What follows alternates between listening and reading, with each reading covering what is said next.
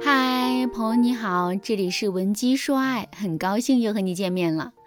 昨天啊，我收到了粉丝小雅的私信，小雅在微信上对我说：“老师您好，我叫小雅，今年二十八岁，是一名英语老师。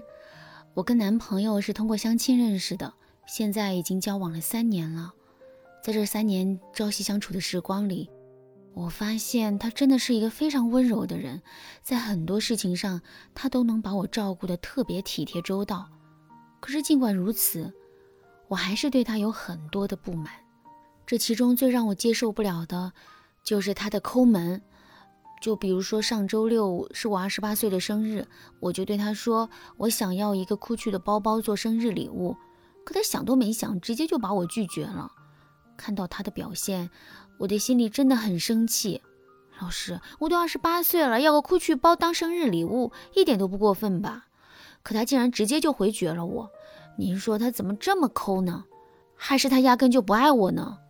听了小雅的话之后，我马上就知道问题出在哪里了。于是啊，我就不动声色地引导小雅说：“小雅，咱们先不聊感情的事情，我有一件私事想请你帮忙。”听到这句话之后，小雅感觉很奇怪，但是她还是应和我说：“嗯，老师您说能帮的我肯定帮。”小雅的这个回答正合我的心意，于是我就继续对小雅说：“我最近手头有点紧，你能借我五万块钱吗？不出意外的话，下个月月末我就能还你。”听到这句话之后，小雅显然是被吓了一跳，然后她连忙就拒绝了我说。老师，我手里哪有五万块钱啊？每个月的工资就这么一点，再加上房租、吃饭，每个月基本都是月光，真的拿不出这么多钱。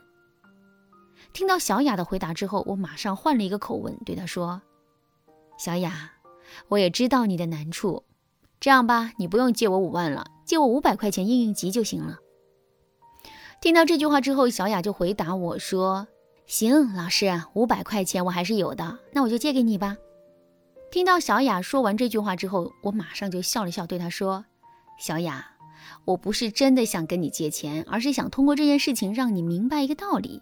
这个道理是，如果我们直接提出一个对别人不利的要求的话，对方出于趋利避害的本性，是很难会直接答应我们的。”可是，如果我们在提出实际想要提出的要求之前，先给对方提出一个更大的要求，然后再把自己真正的要求提出来的话，对方就很容易会答应我们的要求。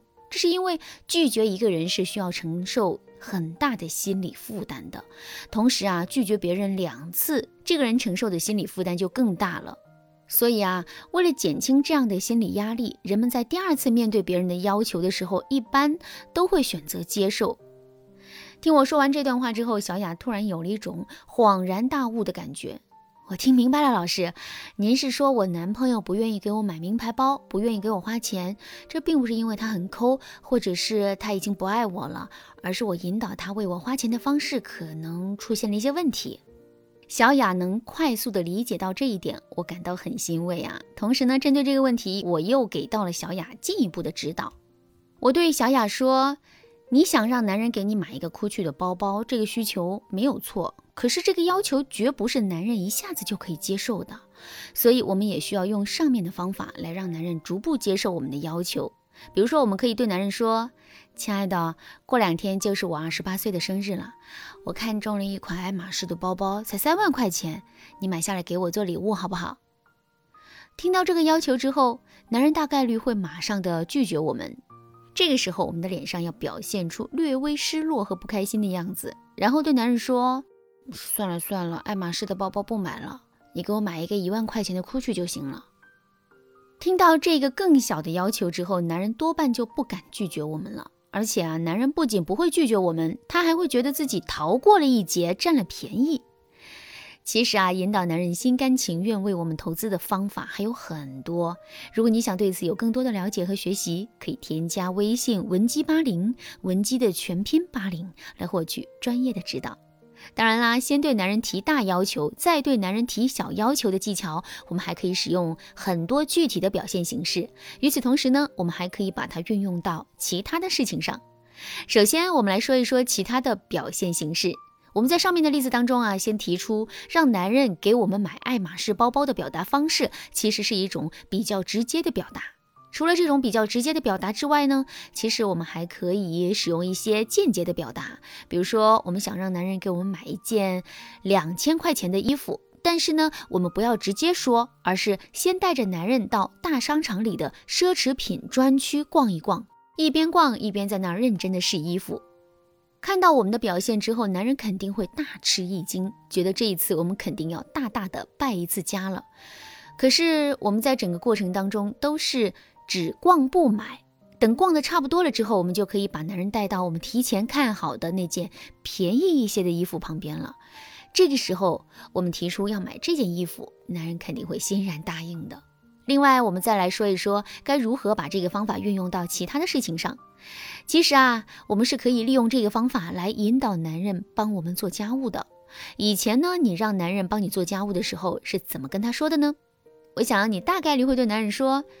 客厅里的垃圾桶都满了，我做饭呢没时间，你去把垃圾倒了。男人都是很懒散的，我们这么说，他肯定不愿意去做。所以啊，我们要先对男人提出一个大要求，比如说，我们可以对男人说：“家里的脏衣服堆了好几天了，你去把它们洗干净吧。”听到这个要求之后，男人肯定不愿意好好干的，甚至是直接拒绝我们的要求。这个时候，我们就可以对男人说。算了算了，你去把客厅里的垃圾倒了就行了。哎，这个时候男人一般就会欣然前往啦。好啦，今天的内容就到这里了。你对这节课的内容还有疑问吗？如果你也在引导男人对你投资的这件事情上犯了难，想要得到专业的帮助的话，你可以添加微信文姬八零，文姬的全拼八零，来获取专业的指导。文姬说爱，迷茫情场，你得力的军师。